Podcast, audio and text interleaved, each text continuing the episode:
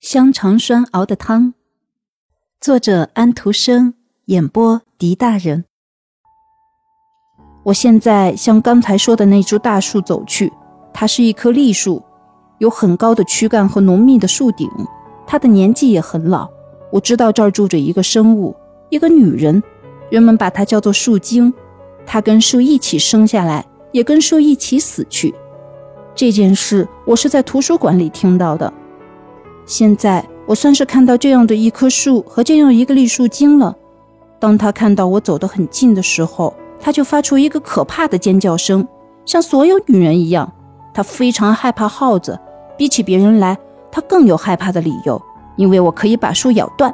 他没有树就没有生命。我以一种和蔼和热诚的态度和他谈话，给他勇气。他把我拿到他柔嫩的手里。当他知道了我这次旅行到茫茫大世界来的目的时，他答应我说，可能就在这天晚上，我会得到我所追求的两件宝物之一。他告诉我说，幻想是他最好的朋友，它像是爱情一样美丽。他常常到这树枝的浓叶中来休息，这时树枝就在他们两人头上摇得更起劲。他说，他把它叫做树精，而这树就是他的树。因为这棵疤很多的老栗树是他所喜爱的一棵树，它的根深深地钻进土里，它的躯干和簇顶高高的升到新鲜的空气中去。它对于飘着雪、锐利的风和暖和的太阳知道的比任何人都清楚。是的，他这样说过。鸟在那上面唱歌，讲着一些关于异国的故事。在那唯一的死枝上，鹳鸟筑了一个与树儿非常相似的窠。人们可以从他们那里听到一切关于金字塔国度的事情，幻想非常喜欢这类的事情，但这不能满足他。我还把这树在我小时候的生活告诉他，那时这树很嫩，连一棵荨麻都可以把它盖住。我得一直讲这树怎么长到现在这样粗大为止。请你坐在车叶草上，注意看吧。当幻想到来的时候，我将要找一个机会来捻住它的翅膀。扯下他的一根小羽毛来，把这羽毛拿去吧。任何世人都不能得到比这更好的东西，你有这就够了。当幻想来到的时候，羽毛就被拔下一根来，我赶快将它们抢过来。我把它捏着放在水里，使它变得柔软。把它吃下去是很不容易的，但是我却把它啃掉了。现在我已经有了两件东西：幻想和理解。通过这两件东西。我知道第三件就可以在图书馆里找得到了。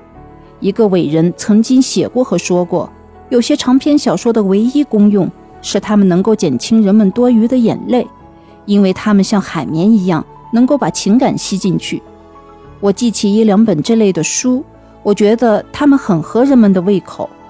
它们不知被人翻过多少次，油腻得很。无疑是它们已经吸收了许多人的情感。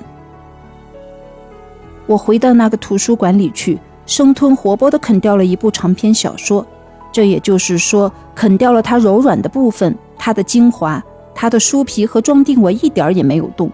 我把它们消化了，接着又啃掉一本。这时我感觉它们在身体内动起来，于是我又把第三本咬了几口，这样我就成了一个诗人。我对我自己这样讲，对别人也这样讲。我有点头痛，有点胃痛。还有我讲不出来的一些别的痛，我开始思索那与香肠栓联系起来的故事，于是我心中就想起许多香肠栓，这一定是因为那位蚂蚁皇后有特别细致的理智的缘故。我记得有一个人把一根白色的木栓塞进嘴里去，于是他那根木栓就变得看不见了。我想沉浸在陈啤酒的木栓、塞东西的木栓和钉棺材的木栓。我所有的思想都环绕着生而活动。当一个人是诗人的时候，他就可以用诗把这表达出来。而我是一个诗人，因为我费了很大的气力来做一个诗人，因此每星期每一天我都可以用一个山、一个故事来伺候你。是的，这就是我的汤。